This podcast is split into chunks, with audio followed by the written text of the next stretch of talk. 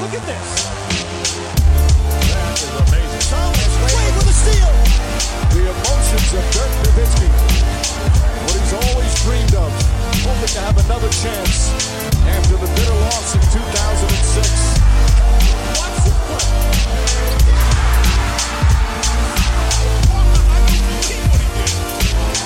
That is amazing.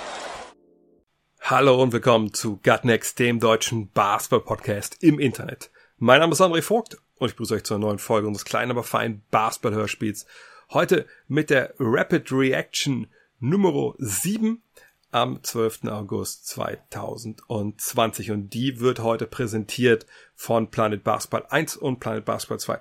Ich rede da öfter darüber, über die beiden Bücher, die ich zusammen mit meinem alten Five-Mitstreiter Jan Hieronymi geschrieben habe. Was ich immer vergesse ist, dass wir nicht nur die größten NBA-Legenden und die besten NBA-Geschichten da drin haben, sondern wir haben ja auch zwei Kapitel, die mir wirklich am allermeisten Spaß gemacht haben. Wir haben eine Oral History jeweils drin, gleich zum Anfang über Basketball in Deutschland, über die großen Ereignisse in der Basketballgeschichte dieses, dieser Nation, diese, äh, dieses Landes, ähm, haben da mit vielen Protagonisten gesprochen, mit Stefan Beek, mit Dirk Nowitzki, mit Henrik Rödel. Da kommt irgendwie jeder zu Wort, der eigentlich mehr oder weniger im Basketball in diesen Jahren Rang und Namen hatte. Es gibt sehr persönliche Einblicke auch von den Protagonisten, wie sie damals Sachen erlebt haben und wo sie Sachen erlebt haben. Äh, und das ist, wie gesagt, ne, bei Planet Basketball 1, da geht's quasi bis dahin, wo Dirk Nowitzki zum ersten Mal zur Nationalmannschaft kommt und dann eben auf einem Zimmer mit Stefan Beek ist. Und dann in Planet Basketball 2 geht's da dann weiter und wir zählen die ganzen, ja, die ganzen Nowitzki-Jahre eigentlich in der Nationalmannschaft bis 2010, glaube ich, 10, 11, so um den Dreh. Von daher, wenn ihr bestellen wollt, jeweils 20 Euro kosten die Bücher. Auf planetbasketball.de könnt ihr die bestellen. Wenn ihr noch eine Mail daher schreibt an info.basketballnerds.de mit einem Widmungswunsch, schreiben wir das gerne rein. Alles kein Problem. Und jetzt bietet sich ja an, man kann den ganzen Tag am See rumliegen, da braucht man viel zu lesen. Und im Planet Basketball 1 und 2, da ist eine Menge drin. Menge drin ist derzeit auch bei Damian Lillard. 61 Punkte gegen die Mavs beim 134 zu 131 seiner Blazers. Die sind jetzt Achter im Westen. Das würde bedeuten, wenn die Playoffs heute beginnen würden, dann müssten sie in einem Play-in-Turnier gegen Memphis nur ein Spiel gewinnen. Aber das ist natürlich nur ein bisschen Basketball zu spielen. Mal gucken, wie das im Endeffekt dann ausgeht. Was feststeht, es war Dame Lillards drittes 60-Punkte-Spiel der Saison. Unfassbar eigentlich. Er hat danach gesagt, put some respect on my fucking name. Da, äh, sag mal, wirkt noch ein bisschen was nach, was so die letzten Tage vielleicht los war, gerade im Hinblick auf dieses, diesen Beef mit den Clippers. Und ähm, er ist jetzt der zweitkleinste Spieler seit Allen Iverson, der Back-to-Back -back mindestens 50 Punkte auflegt. Iverson wissen wir ja so, also um die 1,80 groß gewesen, eher ein bisschen kleiner. Dame Lillard 1,88, wo sich vielleicht der eine oder andere jetzt fragt von euch, joa, was ist eigentlich meine Ausrede? Ähm, aber das Geile, was ich halt daran finde, ist, Lillard war ja einer der Profis, die vorher gesagt haben, also ich komme nicht nach Orlando, wenn ich mit meiner Mannschaft keine Chance habe auf die Playoffs. Und da war wahrscheinlich auch der bekannteste Spieler, der das so verbalisiert hat. Und deshalb würde ich schon sagen, er ist mitverantwortlich dafür, dass wir überhaupt diese Play-in-Spiele haben werden. Und dass er jetzt, wie gesagt, diese, diese Chance so nutzt, wie er das tut, Wahnsinn, Hut ab. Ja, wo andere Jungs so eher jetzt ein bisschen den Gang rausnehmen, auch natürlich, weil es um nichts mehr geht, powert der Typ richtig durch und, und unwiderstehlich, wie er momentan spielt. Und wir reden natürlich viel von TJ Warren etc. pp, gar keine Frage. Aber Damon Lillard momentan, meine Herren, was, was der da macht, das, also, da fehlen einem wirklich so ein bisschen, bisschen die Worte. Von daher, schön, dass sie in die Playoffs kommen, umso mehr Spiele, oder zumindest in die Play-in-Spiele kommen, umso mehr Spiele wir von Damon Lillard sehen, glaube ich, umso besser momentan. Janis Antetokounmpo, den werden wir zum einen nicht sehen in der nächsten Partie, da bin ich relativ sicher. Zum anderen war das auch nicht schön anzusehen, was er gestern da im zweiten Viertel mit Wo Wagner gemacht hat. Ähm, denn es waren so acht Minuten 50 noch zu spielen, wenn ich richtig erinnere. Ähm, und da gab es eine Ejection, die dritte in der regulären Saison seiner Karriere, die vierte insgesamt. Einmal flog in den Playoffs raus. Und was war jetzt passiert? Er war zuvor, äh, ja, Transition, auf dem Weg nach vorne, äh, will zum Korb ziehen. Äh, Mo Wagner stellt sich ihm in den Weg. Es kommt zum Kontakt, auch nicht gerade äh, wenig Kontakt, allerdings auch jetzt nichts, nichts Unfaires. Es wird offensiv vorgepfiffen, für meinen Begriff vollkommen falsche Entscheidung, wenn, wenn wir ehrlich sind, weil Moritz äh, legt so ein bisschen nach links rüber. Ich konnte jetzt auch nicht erkennen, dass Antetokounmpo da die Schulter so weit runtergenommen hat, dass es dann auch schon wieder egal gewesen wäre, was, was Mo macht. Von daher eigentlich eine Fehlentscheidung. Aber es, es kommt zu diesem, diesem Charge Call. Dann sieht man in der Originalübertragung erstmal so ein bisschen, ja, eigentlich eher nicht so, ne? Janis hat ein paar Worte, die er da rauslassen muss. Und dann auf einmal sieht man aber eine Wiederholung, dass ähm, Janis zu Moritz geht, kurz was sagt und ihm halt einen Kopfstoß verpasst. Und jetzt auch nicht unbedingt einen kleinen Kopfstoß. Sicherlich war das jetzt auch nicht ähm, im Sinne, den sie dann damals äh, im WM-Finale, aber schon einer, wo man sagen muss, ja, das war natürlich eine Tätigkeit, ist natürlich auch folgerichtig ähm, rausgeflogen. Und Moritz hat auch vielleicht ein bisschen viel draus gemacht, aber ich weiß auch nicht. Da, da sah schon relativ schwungvoll aus, was, was Janis da gemacht hat. Sicherlich werden wir darüber mal sprechen, der Mo und ich. Ähm, aber wichtig ist natürlich jetzt für die NBA momentan, Ante de Kumpo raus aus dem Spiel. Sie haben trotzdem gewonnen dann, ähm, seine Bugs. Aber danach hat er gesagt, naja, das war jetzt nicht unbedingt die, diese Kurzschussreaktion war nicht unbedingt das eine Antwort auf das, was Wagner da gemacht hat, sondern es war einfach jetzt, ja, es, es kam einfach zu viel zusammen. Er meinte, er hat in den letzten Tagen und Wochen der Bubble einfach hat sich viel Frust bei ihm aufgebaut, äh, weil er viele Calls halt nicht kriegt, weil er sehr physisch angegangen wird und hat sich diese Spannung hier entladen. Und wenn wir uns erinnern, gegen die Nets gab es auch so eine Szene mit Dante Hall, da mussten ihn auch ein paar Leute zurückhalten. Also da, da scheint sich einiges aufgebaut zu haben und man kann sich natürlich erinnern, so an Shaq zum Beispiel, Shaquille O'Neal, der dann stellenweise auch viel, viel über sich ergehen lassen musste, eben weil er ja so viel Power hatte und einfach auch, auch kräftiger war als viele anderen, dass die Refs ihn dann nicht unbedingt so geschützt haben wie sie es vielleicht sollten. Bei Janis kann ich mir das auch gut vorstellen, da kommt es oft zum Kontakt und da wird halt nicht gepfiffen, auch weil er jemand ist, der Kontakt natürlich sehr gut wegsteckt, wo vielleicht dem Referee stellenweise dann auch, wenn er nicht den perfekten Blick drauf hat, so ein bisschen an die Reaktion fehlt, um dann trotzdem zu pfeifen. Aber äh, gut, das ist jetzt eine Geschichte, die ist natürlich sehr unerfreulich. Ähm, da wird sicherlich auch eine Suspendierung geben. Und ich habe mich mal ähm, reingefuchst in, in die Geschichte von Suspendierungen, wenn ein Kopfstoß äh, kam und eigentlich habe ich nur ein einziges Beispiel gefunden, wo nur länger als ein Spiel suspendiert wurde. Das war Dennis Rodman. Jetzt kann man sagen, ah ja, Rodman, guck mal, da wurde er wieder gedisst von der Liga. Nee, nee, er hat, ich glaube, es war 1900, was, irgendwas in den 90 auf jeden Fall, 95, 96, weiß ich gar nicht, hat er einen Schiri geheadbuttet. Ja, da waren es dann sechs Spiele. Danach muss man sagen, ich habe drei Fälle gefunden, Hashim Thabit, Kevin Garnett, Kendrick Perkins. Auch witzig, wen die eigentlich mit dem Kopfstoß dann äh, bedacht haben. Thabit damals Greg Steamsma, wer den noch kennt.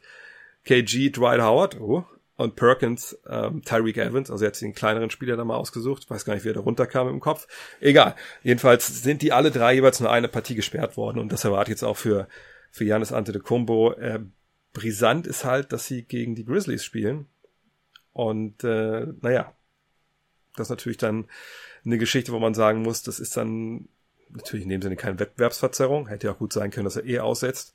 Aber da werden sicherlich ein paar Teams im Westen jetzt nicht so, nicht unbedingt super erbaut sein, dass jetzt Memphis gegen ein Bucks-Team spielen muss, wo Ante de Compo fehlt und wer weiß, wen Coach Budenholzer dann vielleicht noch rausnimmt.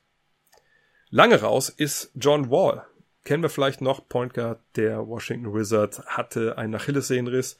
Lange, lange der Convalescent äh, gehabt. Ähm, es gab diverse Spekulationen, kommt er vielleicht doch in die Bubble. Das wurde aber relativ schnell verneint. Hat jetzt aber ein Interview gegeben, hat gesagt, also mein Spiel, wenn ich wiederkomme, wird komplett anders sein. Zum einen, weil er natürlich jetzt auch ne, ein bisschen gucken muss, dass er mit dieser Achillessehnen-Geschichte ähm, auch klarkommt. Obwohl er es auch schon Videos gab, wo man gesehen hat, okay, athletisch ist er schon wieder auf relativ hohem Niveau. Aber er sagt halt vor allem, der, der Grund, warum er anders spielen will, wäre halt die Entwicklung von Bradley Beal geworden, oder wer die Entwicklung von Bradley Beal, weil der zu einem Ballhändler geworden ist, selber auch den, den Ball nach vorne bringen kann. Und Wall sagt, äh, ich kann mehr auf den Flügel gehen und dann auch einen Break scoren.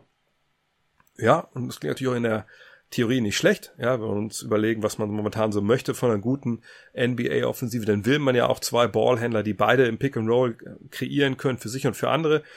Das kann Wall sicherlich, denn er war vorher einer der schnellsten Spieler der Liga und ich denke, es wird jetzt, natürlich es weniger geworden sein, aber nicht so viel, dass man jetzt denkt, er kann nicht mehr Block und Abrollen laufen.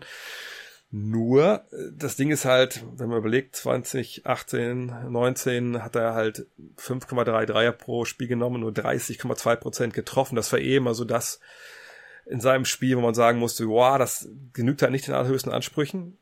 Von daher, alles schön, was er da sagt, ist eine gute Idee, auch mehr abseits des Balles zu äh, agieren, aber hat er denn den Dreier oder den Wurf dazu oder das Game auch entsprechend umgestellt und da müssen wir erstmal abwarten. Die Indiana Pacers, das kann gut sein, dass die auch umstellen. Und wenn ihr euch erinnert, während der regulären Saison, gerade so kurz vor der Trading Deadline, gab es da ja immer wieder so Gerüchte, Mensch, was eigentlich mit Miles Turner oder Domantas Sabonis? Denn so richtig gut haben die beiden nicht zusammen funktioniert, die beiden Big Men da im Frontcourt der Pacers. Und jetzt haben sie einen Power Forward, der sehr gut funktioniert mit Miles Turner, weil das der einzige von den beiden genannten Big Men gerade ist, der noch dabei ist. Domantas Sabonis ja verletzt. Und dieser Power Forward ist natürlich TJ Warren, der stellenweise einfach die Bubble da so in Brand gesetzt hat, dass man schon Angst haben musste, dass sie von innen platzt. Und jetzt gibt's Jonathan Chark, Charks von The Ringer, ähm, also der renommierte äh, NBA-Schreiber, der jetzt sagt, ja, vielleicht würde das jetzt ja, dieser Erfolg von TJ Warren und auch der relative Erfolg der Pacers dazu führen, dass sie in Indianapolis darüber nachdenken, jetzt doch Turner oder Sabonis zu traden. Finde ich ein bisschen verfrüht. Ähm, man weiß natürlich immer nicht, welche Quellen Sharks da jetzt genau hat. Aber so im Hinblick auf moderneren Basketball zu spielen und wenn man auch sieht, Turner und Sabonis jetzt beide nicht so die richtig krassen Schützen von außen, sicherlich, ne? beide können das so ein bisschen.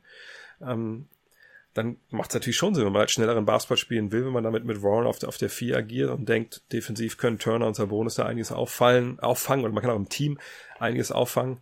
Vielleicht ist das eine Idee. Ich bin sehr gespannt, wie das da weitergeht, aber natürlich momentan ist das alles Spekulation. Die richtig krassen Spekulationen allerdings, die es momentan gibt, die drehen sich gar nicht um Spieler oder Teams oder Trades oder Free Agents, sondern die drehen sich um die Saison 2020, 2021. Ich hatte es ja vor ein paar Tagen schon mal angesprochen, dass es Denkspiele gibt, dass vielleicht die Saison, die kommende, nicht am 1. Dezember beginnt, sondern später.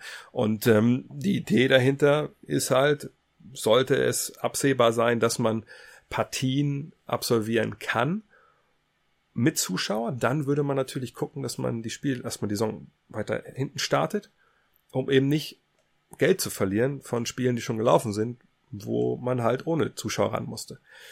Das ist eh schon so ein bisschen die Denke der Liga. Ähm, wir werden morgen hoffentlich auch darüber sprechen, Dean und ich, ähm, warum das jetzt zu, zu einem, warum diese Angst zu einem richtig krassen Schritt der, der Liga führen könnte, aber zu morgen mehr.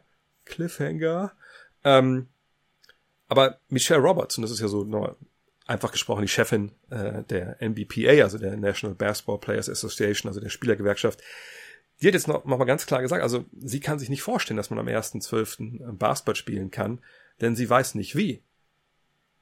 Eine Bubble für die Spieler über Monate in der regulären Saison schließt sie komplett aus. Sie meint, das passiert einfach nicht, das wird nicht, wird nicht kommen. Und sie hält es sogar für möglich, dass die Saison weit, weit nach 2021 reinrutscht. Also ich denke mal, wenn man so ein bisschen zwischen den Zeilen da lesen kann, im Januar, Februar, das wäre natürlich äh, in dem Sinne wünschenswert, wenn wirklich sich das Infektionsgeschehen in den USA bis dahin so weit beruhigt, dass man dann halbwegs äh, gefahrlos Basketball spielen kann. Oder dass man vielleicht auch dann schon einen Impfstoff hat und der auch schon in vielen Leuten verabreicht wurde. Vor allem natürlich dann in dem Fall den NBA-Spielern.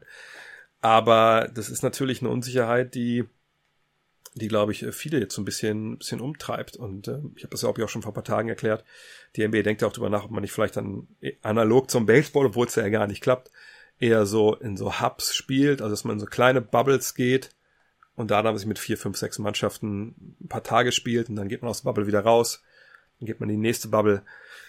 Da wird noch eine Menge, Menge passieren in den nächsten Wochen und Monaten und äh, ich denke, eine wirklich, eine wirklich seriöse Prognose, wie diese nächste Saison gespielt wird, kann momentan da leider noch keiner treffen.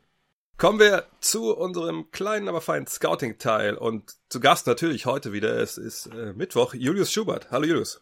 Hi, ich grüße dich. Heute haben wir uns ein Thema ausgesucht, was vielleicht so ein bisschen unter dem Radar läuft. Ähm, gut, ich meine, die Toronto Raptors sind NBA Champions 2019, von daher würde man nicht denken, dass sie unter dem Radar laufen. Aber wenn über sie gesprochen wird, dann wird, wird viel über den Angriff gesprochen, vielleicht über Pascal Siakam oder, oder Marc Gasol, OG Anunoby, all diese Jungs, die da spielen.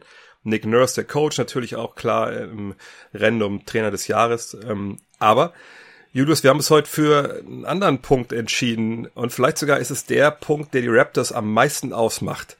Möchtest du vielleicht kurz anreißen, was das ist?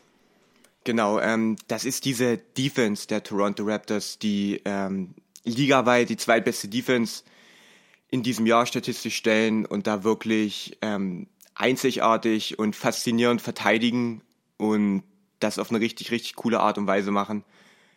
Ähm, das gefällt mir wirklich richtig gut, wie die Raptors das in dieser Saison verteidigen. Letztes Jahr auch schon und selbst ohne Kawhi in diesem Jahr spielt man defensiv wieder absolut hervorragend. Und genau, darüber wollen wir uns heute mal ein bisschen unterhalten. Genau, vielleicht fangen wir ein paar Zahlen an. Also natürlich, wir reden jetzt über die Bubble. Das sind sechs Spiele jetzt für die Raptors, äh, Stand heute.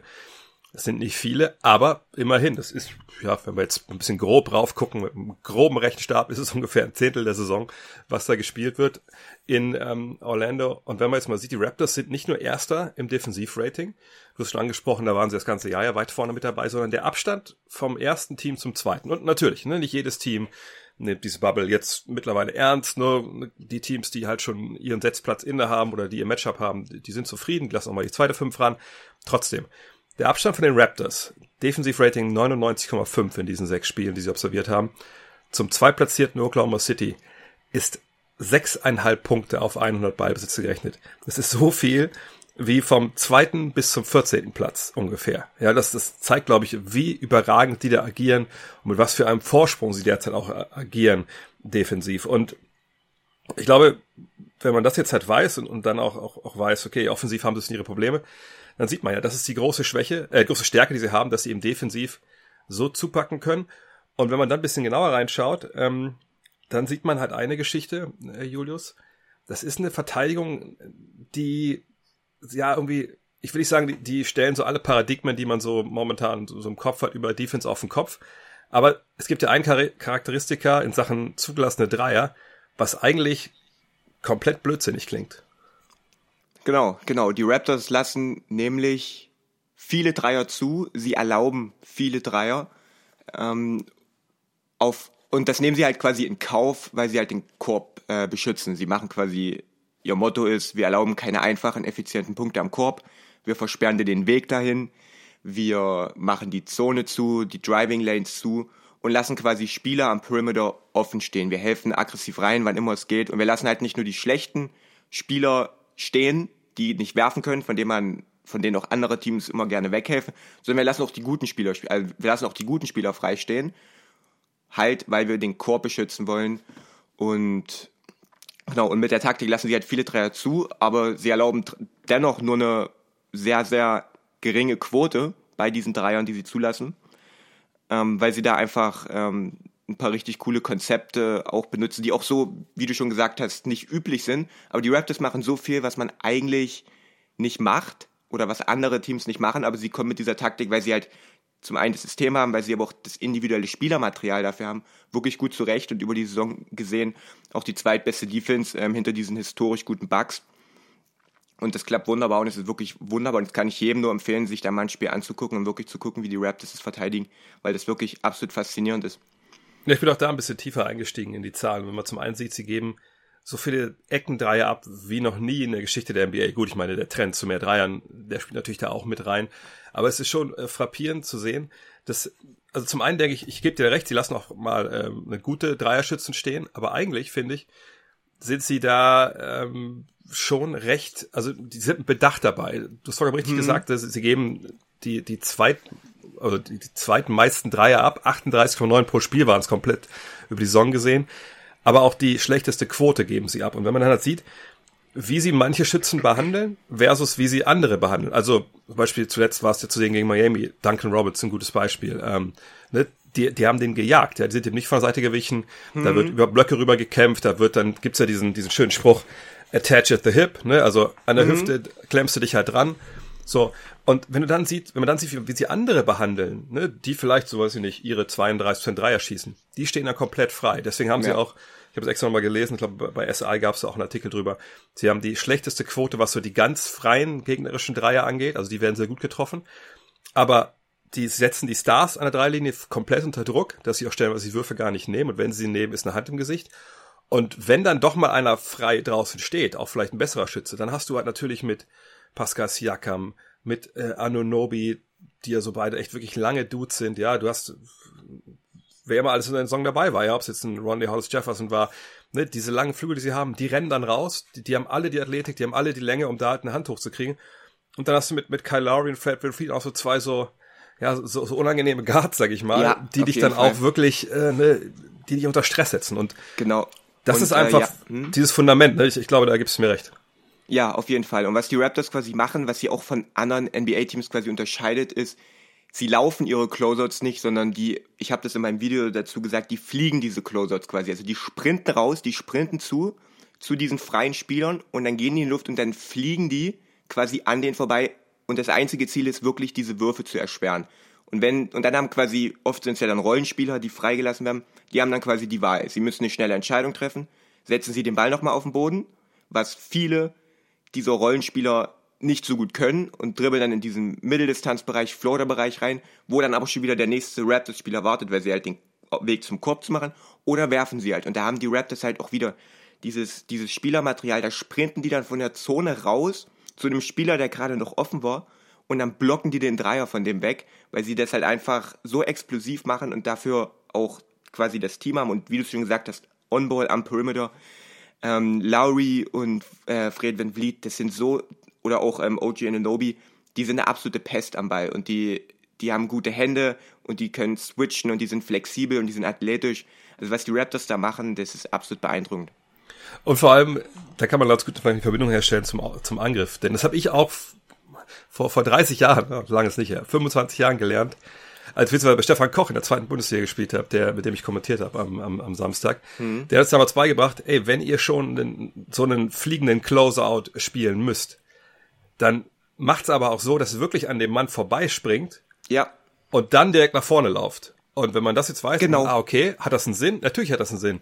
Hinter den Milwaukee Bucks haben die Toronto Raptors dieses Jahr die meisten Transition Possessions gehabt. Und genau aus diesem Grund, ne, du, du gehst raus, du machst dem Werfer Stress, du fliegst vorbei und hast natürlich dann schon einen Vorsprung, weil ne, wenn du zwei Meter in der Dreilinie wieder zum, zum Stehen kommst oder direkt weiterläufst, bis dich dann wieder einer eingeholt hat, selbst wenn dann Safety hinten steht, das, das dauert halt eine Weile. Und das ist halt wirklich ein super ausgeklügeltes äh, Defense-to-Offense-System, äh, wa- was Nick Nurse da, da hingebaut hat. Aber natürlich ist Nick Nurse nicht nur bekannt für das, was wir gerade gesagt haben, sondern er ist bekannt für diese funky Zonen, die er so aufstellt. Wir erinnern uns vergangenes Jahr ähm, Box and One in den Ja, Finals, Finals, gespielt, hm. manchmal sogar so Triangle oder Two. Ähm, ist auch wirklich so, die spielen hinter Miami die zweitmeisten Possessions ähm, Zone. Zwar, also Miami nochmal weit vorne, da kommen wir vielleicht am anderen Tag nochmal drauf, aber ich finde es halt erstaunlich, wie Nick Nurse in dieser wenigen, ähm, also so Trainingszeit, die du ja hast, das hinbekommen hat, dass seine Mannschaft so verschiedene Verteidigungsformen spielen kann. Ich, ich weiß, wie du es siehst, aber ich sehe da eigentlich kaum mal äh, einer, der falsch läuft, wo mal einer für den anderen covern muss. Das ist einfach, das läuft wie am Schnürchen. Sorry, dass ich da zwei äh, Euro ins Phrasenschwein werfen muss. Ja, na, zumal sie auch nicht nur eine Zone-Defense-System haben, sondern sie haben da verschiedene Systeme von Zone-Defense.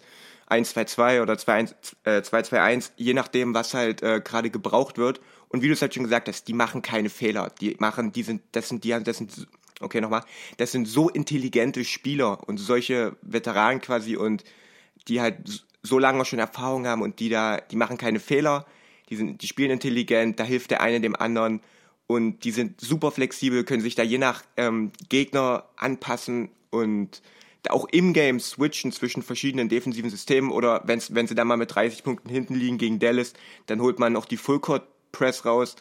Die sind da wirklich ähm, total flexibel und das macht wirklich Spaß. Ja, und ich habe es, glaube ich, bei, bei Zach Lowe auch gesehen, der, glaube ich, vor, vor zwei, drei Tagen auch kurz drüber ge- geschrieben über die Raptors in seinem, das heißt immer zehn Dinge, die ich mag und nicht mag.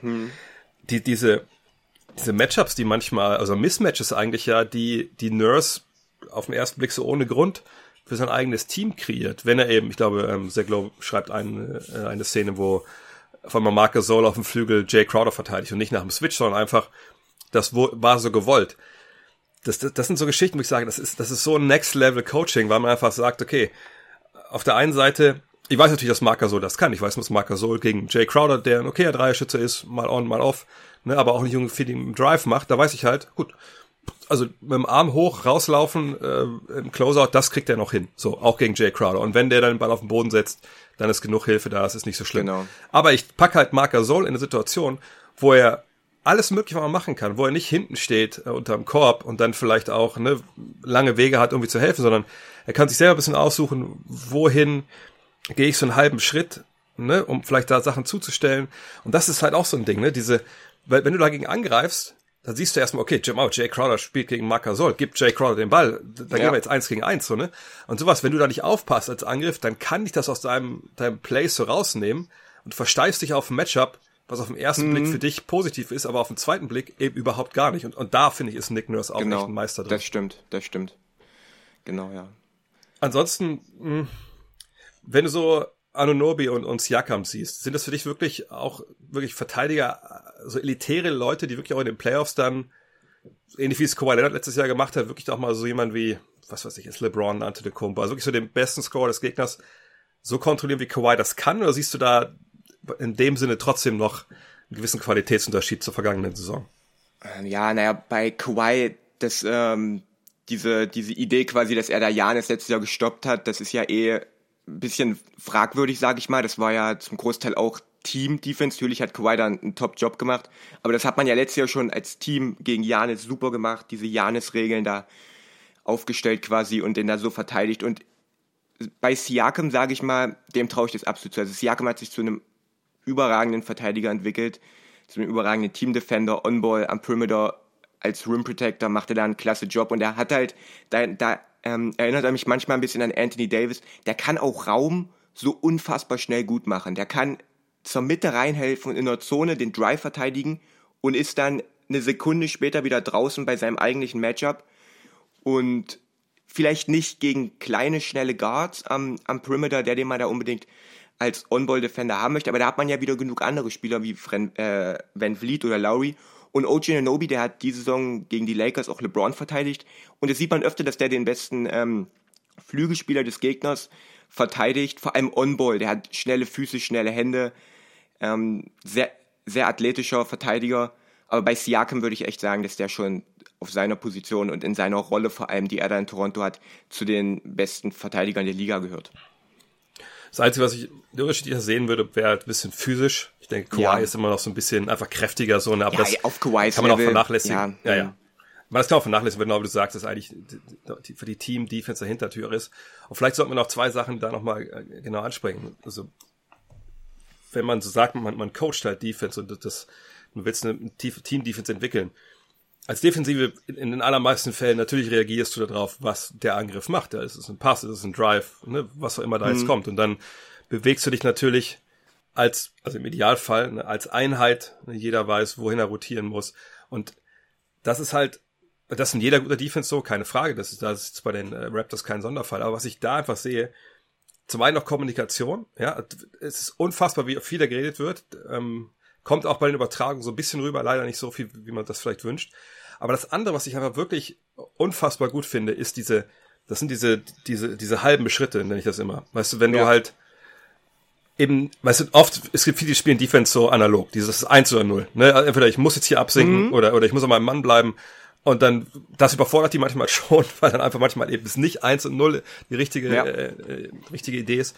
Und aber, aber gerade jemand wie Gasol oder auch wie Ibaka, wie die es einfach verstehen. Auch dann so, so, so ähnlich wie Draymond Green das ja aufmacht. Einfach auch mal als Big Man abseits des Balles zu switchen, abseits des Balles irgendwelche Ja, das ist bei den Raptors richtig, richtig krass, ja. Wie, wie viel die Offball switchen, wie viel die wirklich abseits des Balles auch, auch, auch am Ball switchen und wie da wirklich der eine dem anderen hilft und wie füreinander, und wie sie halt auch kommunizieren. Und wenn du halt siehst, der Kollege hat auf der anderen Seite in der Weak Side meinetwegen einen Mismatch, dann wird er ganz schnell abseits des Balles geswitcht und, oder wenn man hilft, das habe ich auch ganz viele Szenen gesehen, wo du quasi, da kommt dann einer zum Doppeln und der geht dann vielleicht nicht wieder zu seinem direkten Matchup zurück, sondern zu, zu einem anderen, weil schon der nächste Kollege bei dem Spieler war, bei dem er davor war, das ist jetzt ein bisschen theoretisch, aber die Spieler machen halt nicht blind das, was sie ähm, meinetwegen, also nicht, was sie machen sollen, aber was vielleicht andere Defenses machen würden, sondern sie ähm, improvisieren viel und und entscheiden da auch viel immer je nachdem, wie es gerade in der Situation passt, auf eigenem, nach eigenem Ermessen und das klappt ja bei den Raptors gut. Das kannst du natürlich nicht bei jedem Team machen, wenn du halt keine individuell so klugen Verteidiger hast, dann ist es halt schwer, aber bei den Raptors passt es halt, weil es da wirklich viele von diesen, von diesen Spielertypen gibt. Ja, und wie gesagt, Nick Nurse einfach, weißt du, ist ja eine Sache, wenn du gute Spieler hast, die es auch verstehen und das gut machen, aber einfach das ja. Coaching, was da reinkommt. Also das, wenn, wenn man, glaube ich, hospitieren könnte, gerade defensiv äh, in der NBA, dann würde man das auf jeden Fall bei Nick Nurse machen. Ich glaube, ich, glaub, wir könnten auch noch eine Stunde darüber reden. Aber du hast ein Video gemacht. Ähm, erklär kurz, wo die Leute das Video finden und dann können sich ja vieles von dem, was wir gerade auch, glaube ich, erzählt haben, dann nochmal im, im Bild anschauen. Genau, also das Video findet man auf meinem YouTube-Kanal at Just Get from Germany. Ist zwei Wochen her, das Video, also war vor der NBA Bubble, aber diese Leistung, die sie quasi in der Bubble gezeigt haben, die haben das Ganze ja nur noch weiter bestätigt. Und ist ein ganz cooler Breakdown äh, mit vielen Szenen, viel ähm, Team-defensiven Konzepten und findet man quasi auf meinem Kanal. Werde ich auch dann, denke mal, heute nochmal dann äh, verlinken, dass man das dann auch findet. Genau, folgt auf jeden Fall auch ähm, dem, dem Julius auf Twitter, dann findet ihr auf jeden Fall auch die Sachen, die er da macht. Cool, dann würde ich sagen, sprechen wir uns nächste Woche wieder. Dann sind endlich Playoffs. Ja. Dann können wir vielleicht mal schauen, was, was es in der Richtung, mit der Richtung ein bisschen anbietet als Themen. Ja, und bis da wünsche ich dir ja, ein paar sonnige Tage, haben wir ja irgendwie alle. Ja, danke ich dir auch. Kommen wir zu den Programmhinweisen heute und da geht's um 22 Uhr los. Ist ein bisschen ein kleinerer Spieltag heute. Die Pacers treffen auf die Rockets, das Ganze live auf The Zone und danach gibt's drei Partien, die alle im League Pass nur laufen. 0.30 Uhr Raptors gegen Sixers, 2 Uhr Heat gegen Thunder und um 3 Uhr Clippers gegen Nuggets. Und bei der Top 3 muss man natürlich ganz genau hingucken, wer spielt eigentlich wirklich seriös und wer macht so ein bisschen Load Management. Das ist momentan wirklich recht schwer vorauszusagen, weil einfach nicht klar ist, ähm, ne, wer, wer will. So, ne? Also bei der 3 habe ich hier schon Rockets gegen Spurs, denn der, bei den Spurs wissen wir, die wollen. Ich denke, die Rockets werden auch relativ wollen, ähm, weil natürlich schon das noch ein bisschen in der Schwebe hängt. Ja, also die Rockets ähm, sind bei, das ist muss ich noch mal erklären, es geht nicht um die Siege im Endeffekt am Ende um Platzierung, sondern es geht vor allem um die Siegquote. Wenn die dann gleich wäre, dann würde man so also Tiebreaker ranziehen, aber erstmal geht es um die Siegquote. Und äh, dann kann man mal gucken, wenn ihr euch ein bisschen orientieren wollt, so Games Behind, da wird ja immer, immer ganz gut aufgezeigt, ne, wie halt, äh, wie weit Teams dann hinter, hinten dran sind. Und wenn man sieht, die Rockets ähm, sind nur ein, einen Sieg vor Oklahoma City. Ähm, dann wäre man vielleicht ganz, würde man ganz gerne halt nicht unbedingt nur vor denen bleiben, denn 4-5 spielt das sowieso, das wäre jetzt heute die Serie, Houston, Oklahoma City, aber Utah hat auch 43 Siege, die sind anderthalb Spiele dahinter, äh, die will man irgendwie noch hinten dran halten, nicht irgendwie, wenn es ganz mies läuft, vielleicht von denen noch gecatcht werden, obwohl ich gar nicht weiß, doch ich glaube, das würde noch gehen. Jeweils momentan ist alles durcheinander, deswegen äh, würde ich sagen, Rockets gegen Spurs kann man sich angucken, auch weil Eric Gordon, glaube ich, wieder dabei sein soll. Äh, vielleicht wird, ich denke, James Harden auch wieder eingreifen, jetzt nach seinem einem Spiel Load Management. Und dann ist das ein guter, guter alter Texas Shootout. Kann man immer gucken. Heat gegen Thunder habe ich ja Nummer zwei. Ähm, zum einen, weil ich denke, Oklahoma City möchte auch gucken, dass man da die Jazz, die ein halbes Spiel hinten dran sind, äh, weghält, dass man halt nicht auf Platz 6 zurück muss und dann vielleicht gegen Denver spielt. Ähm, ich denke, die Rockets sind in Oklahoma City schon ein bisschen lieber, weil sie da ihre Physis, glaube ich, ein bisschen mehr zur Geltung bringen können. Ähm, die Heat, denke ich, für die geht's ja eigentlich in dem Sinne um nichts mehr. Die sind äh, auf Platz vier oder fünf, die spielen gegen die Pacers aller Wahrscheinlichkeit nach, es sei denn, Pacers werden noch von Sixers eingeholt. Äh, von daher Miami, ich denke, die werden schon nicht seriös das Ganze äh, spielen. Dafür haben die zu viele Jungs, die das auch mal ernst nehmen. Äh, von der einen Nummer zwei. Und dann eins, Clippers gegen Nuggets. Und ähm, normal wäre das gar keine Frage, dass das Nummer eins ist. In dem Fall jetzt, ja, ist es wirklich Nummer eins? Ich hoffe, dass die, die, die beiden äh, spielen wollen, weil die Clippers natürlich äh, sich weiter einspielen müssen Richtung äh, Playoffs. Sie haben schon so ein bisschen Load Management betrieben. Vielleicht geben sie jetzt einmal Gas. Und die Nuggets, äh, ja, sind ja eigentlich auch da fest auf, auf Rang 3 oder sie, wenn sie gewinnen, auf Rang 2. Irgendwie habe ich Bock. Irgendwie habe ich Bock und irgendwie hoffe ich, dass die, dass die Vollgas geben alle und dann haben wir da, da ein super Spiel. Kann aber auch gut sein, dass im Endeffekt keins von diesen Spielen wirklich richtig gut ist. Wie gesagt, checkt einfach Twitter, bevor ihr aufsteht und guckt nach, ähm, wer, wer rausgenommen wurde, wer, wer spielt und dann entscheidet danach. Google des Tages. Und ich habe heute eigentlich einen super guten Vorschlag bekommen, äh, was ich mit Google des Tages noch machen sollte. Und zwar, dass ich einfach das jeweils irgendwo sozial medial aufarbeite. Das ist eine sehr gute Idee. Werde ich ab heute machen. Ich werde mal so eine gesammelten Werke, ähm, oder vielleicht mache ich sogar einen Tweet, der immer wieder so Thread wird. Keine Ahnung. Ich werde jetzt tweeten, Facebooken und, und Instagram. Ihr wisst ja, instagram.com slash drehvogt, twitter.com slash drehvogt, facebook.com slash drehvogt. Da könnt ihr überall folgen. Ähm, das sind doch offene Seiten. Also wenn ihr jetzt da euch da nicht registrieren wollt, könnt ihr trotzdem auf die, äh, wenn ihr noch suchen, dann findet ihr das trotzdem.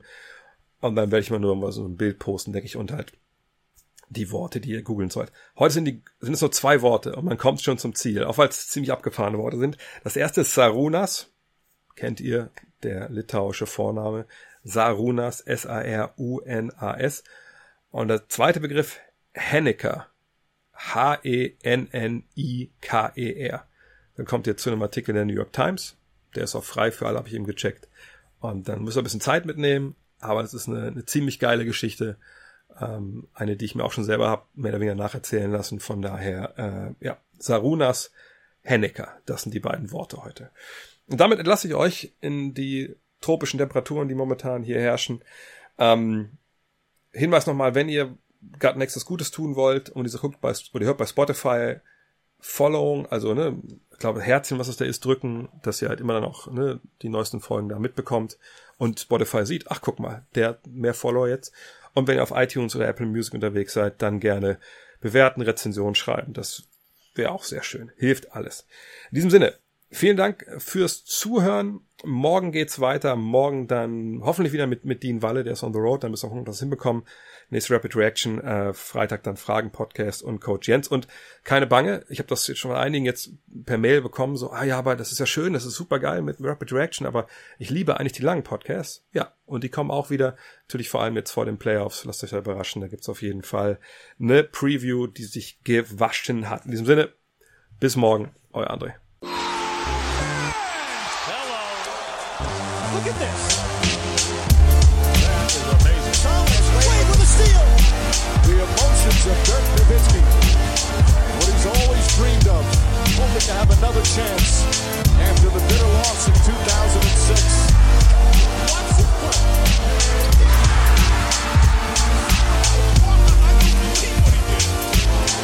That is amazing.